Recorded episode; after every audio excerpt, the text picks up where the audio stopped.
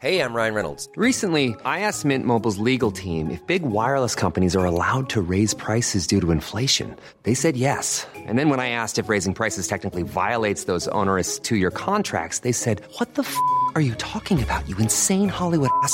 So to recap, we're cutting the price of Mint Unlimited from $30 a month to just $15 a month. Give it a try at mintmobile.com slash switch. $45 upfront for three months plus taxes and fees. Promo for new customers for limited time. Unlimited more than 40 gigabytes per month. Slows. Full terms at mintmobile.com.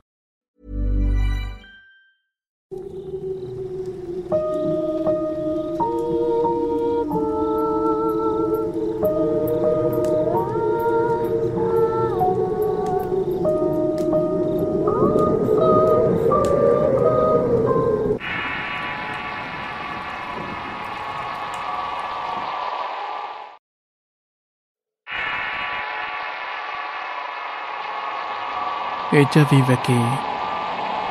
Historia escrita y adaptada por Leonardo de la Paz del canal Las Macabras. Somos una familia numerosa y vivimos en el norte de México. Siempre hemos sido unidos, pero una desgracia cayó a nosotros. Mi padre cayó enfermo de gravedad y tuvimos que atenderlo de una manera más personal. Acondicionamos una habitación en nuestra casa para atenderlo ya que ni siquiera podía moverse por su propia cuenta. Los familiares venían a visitarlo y pasaban tiempo con él, pero no mejoraba. Se volvió poco sociable y nunca quería abandonar la habitación porque siempre se encontraba allí dentro. Pasó algo de tiempo y una madrugada se escuchó la voz de mi padre y pensamos que estaba murmurando algo la noche. Pero gracias a que fueron continuos decidí entrar a medianoche porque estaba sentado en su cama. Al encender el foco se molestó y dice que por mi culpa se molestó ella. ¿A qué te refieres? ¿Quién es ella? Le pregunté. La niña de negro, me contestó. Ella siempre viene de la ventana. La verdad es que papá, debido a su enfermedad, lo hacía tener días fatídicos. Pensé que era idea suya debido a que la edad incluso ya lo estaba imaginando. Pero con el paso del tiempo nos fue demostrando la presencia de ella. Una tarde entré para darle de comer y mientras comía sus alimentos miraba a su lado de enfrente donde había un sofá. Pedía que le diéramos de comer a ella. Yo decía papá ya va a empezar y su insistencia te hacía creer que realmente había alguien en ese sitio. Entonces le empecé a preguntar cómo es ella. Me describió que es una niña de ocho años de larga cabellera, de piel blanca y vestido oscuro hasta las rodillas. Sus ojos son grandes y dice que ella vive en esta casa. Pregunté si la niña tenía padres, a lo que ella me contestó que su familia la dejó sola. Una mañana sus padres se fueron a trabajar al campo y nunca volvieron. Sus últimas palabras de su madre fue que ella debía siempre estar en casa y no salir mientras que ellos no llegaran por ella. Anda, hijita, ya dale de comer un poco a la niña. Pero yo no puedo verla, papá. Le contesté. ¿Cómo no puedes verla si es tan linda? Mira sus ojitos. Siempre está tan triste porque no come. Insistí a mi papá una y otra vez. Acerqué como pude a papá al sofá y le dije que mejor le diera de comer. Hace como que levanta la cuchara y se queda paralizado y solamente dice ni modo. Lo que pienso yo que ella no quiso. Mi papá termina de comer y se recuesta en la cama ya que todo le provoca mucho esfuerzo. Para eso entonces ya pasaba de los 85 años. Días después llega mi hermana con su familia y nos sentamos en la sala y duramos hasta altas horas de la noche platicando entre el tema principal, el cual era la niña que mi padre decía que podía ver. Mientras platicábamos y suponíamos que era un chiflazón de su parte, sentíamos el ambiente muy incómodo. Había un escalofrío recorriendo todos nuestros cuerpos. De pronto se escuchó un ruido de vasijas que en la cocina y cuando todos volteamos a mirar, observamos como una niña salió corriendo y nos estremecimos. Era la misma descripción que nuestro padre nos había dado. Cabello largo y vestido negro. Esa criatura pasó corriendo, se había esfumado en las escaleras. Todos nos sorprendimos hasta los niños quienes estaban aún despiertos. Fue una experiencia de lo más paranormal para todos y hasta el día de hoy seguimos contándolo. Desde entonces decidimos no asustarnos. Dejamos una veladora blanca para esa alma que solamente mi padre podía hablar con ella. Días después mi padre estuvo cada vez más enfermo hasta el día que falleció. Nosotros pensamos que la niña vino por él y que es una hija mía que falleció. La niña sigue apareciéndose y todos los de la casa y algunos familiares que vienen de visita la han visto. Esto ya tiene más de 15 años de estar pasando, pero no nos provoca miedo alguno. Pensamos que de alguna manera nos cuida a los que habitamos en la casa. Por lo que se sabe del alma de ella sigue en la casa como le dijo su madre que no se saliera de allí hasta que venga a llevársela.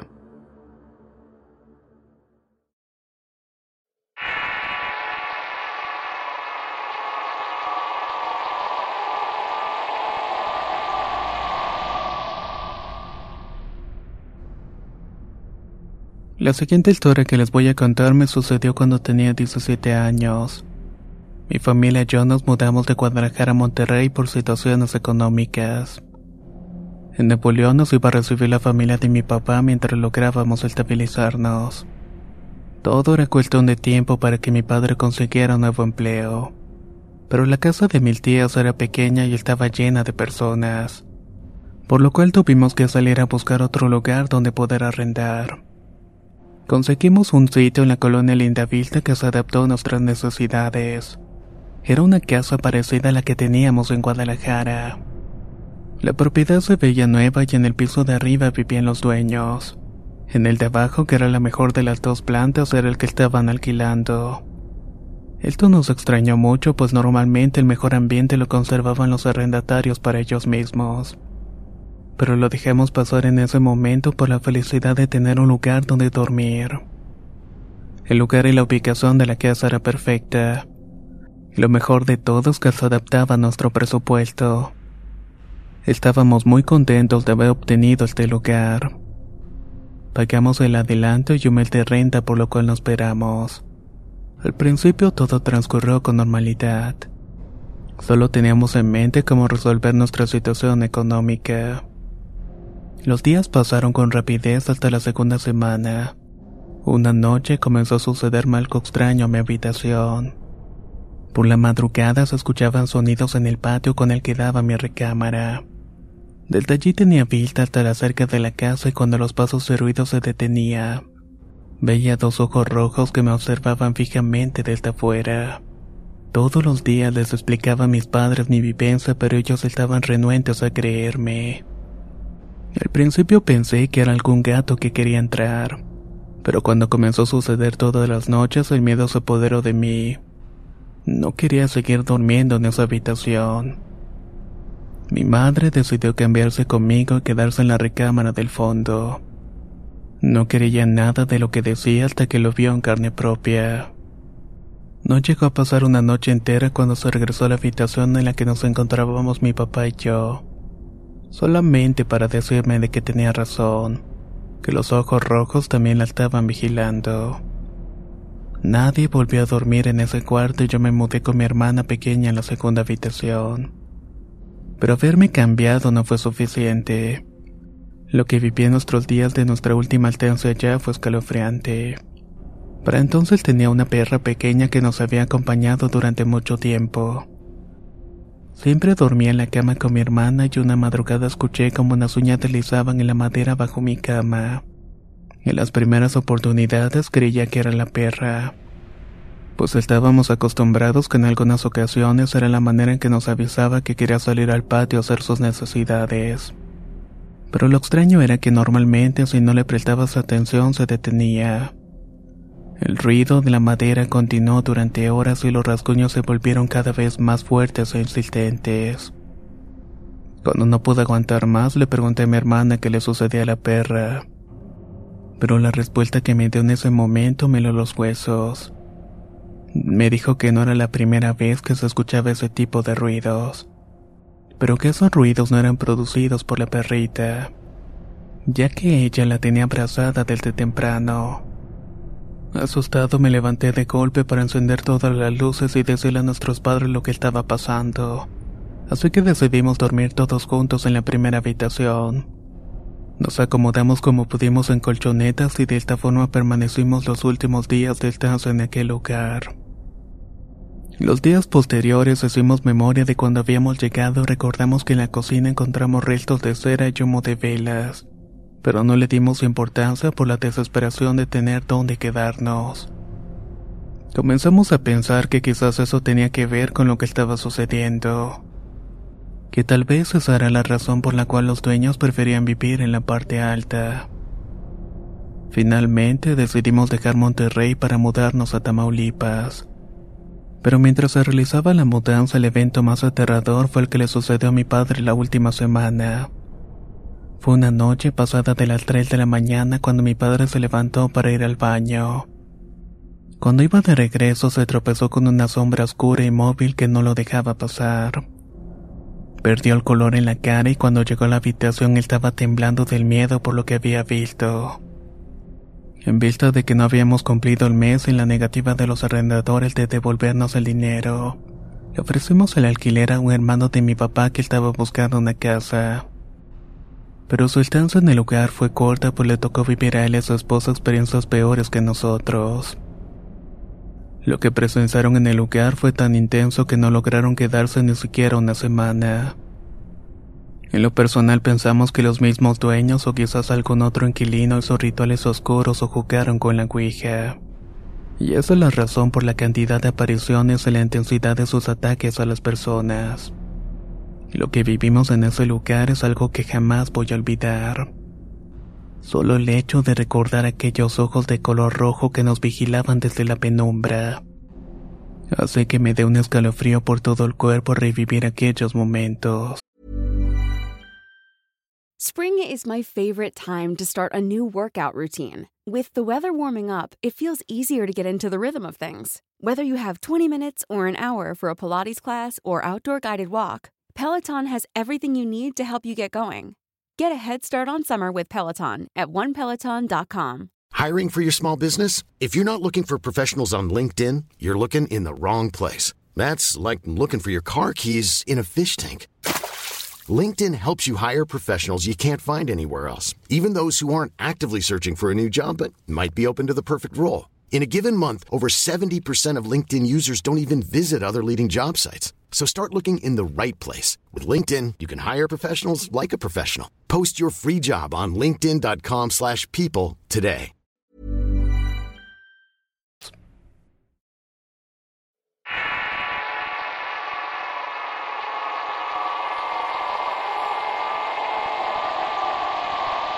Los niños que habitan mi casa. Mi casa está habitada aparte de mi familia por niños. Estos no pertenecen a este plano terrenal. En una ocasión fui a contarle al sacerdote de la iglesia de la colonia lo que estaba ocurriendo en la casa. Se ven claramente un niño y una niña pequeña no mayores de cinco años. Estos de repente se nos aparecen de la nada. Él me preguntó si se les podía ver los pies, a lo que yo le respondí que no, pensando y visualizando las imágenes en mi mente. Ahí me percaté que yo nunca se los había visto. Les pregunté a los miembros de mi familia, tampoco se los habían visto. Cuando los vemos caminar, más bien se deslizan sobre el suelo. No sé si me puedo explicar. El sacerdote me dice que no debo tener miedo ya que son angelitos que habitan en mi casa que los niños que mueren sin bautizar quedan en el limbo. Que si fueron tus hijos que fallecieron aquí andan contigo, si no les ve los pies no son malos. Ese fue su comentario ante toda la situación. Tengo varios oficios para ayudar a la manutención del hogar y uno de ellos es elaborar champú orgánico. En cierta ocasión, precisamente al estar elaborándolo, justamente lo dejo enfriar en un recipiente. Luego volteé hacia la puerta que da hacia una de las habitaciones y le digo al niño que está recargado en el marco de la puerta mirándome.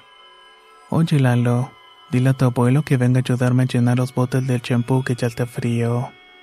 Mis hijas estaban sentadas en otro cuarto sobre una de las camas y voy y les digo. Hey, mira hija, tu niño Lalo bien canijo.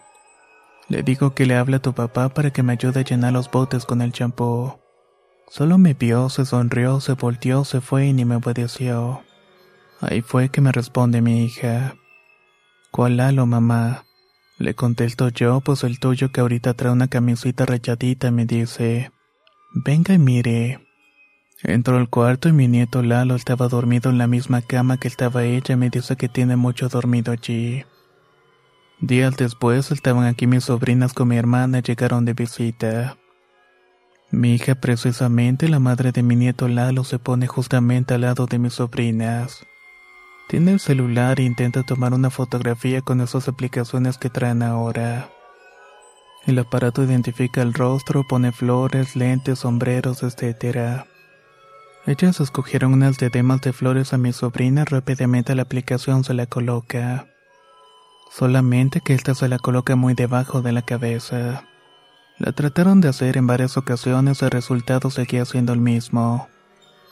Al final deciden tomar la silla, al verla y emplearla se ve que la ventana que les quedó de fondo se logra ver la cara de un niño entre ellas. Allí es donde aparecía la otra diadema que no se le pudo colocar a mi hija. Cuando me muestran la foto les digo que es el niño que he visto. No tenemos miedo ni mis hijos, ni mis nietos, ni mi marido, ni yo. Nadie de las personas que vivimos en esta casa tenemos miedo, ya que quieran o no nos hemos acostumbrado a vivir con ellos. Los niños que habitan mi casa. Relato escrito y adaptado por Leonardo de la Paz del canal Las Macabras.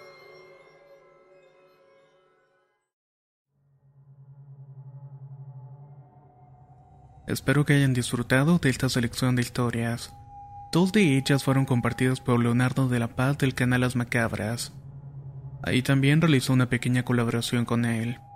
Dejaré el enlace en la descripción del video invitándolos a que se den una vuelta. Eso es todo y nos escuchamos pronto.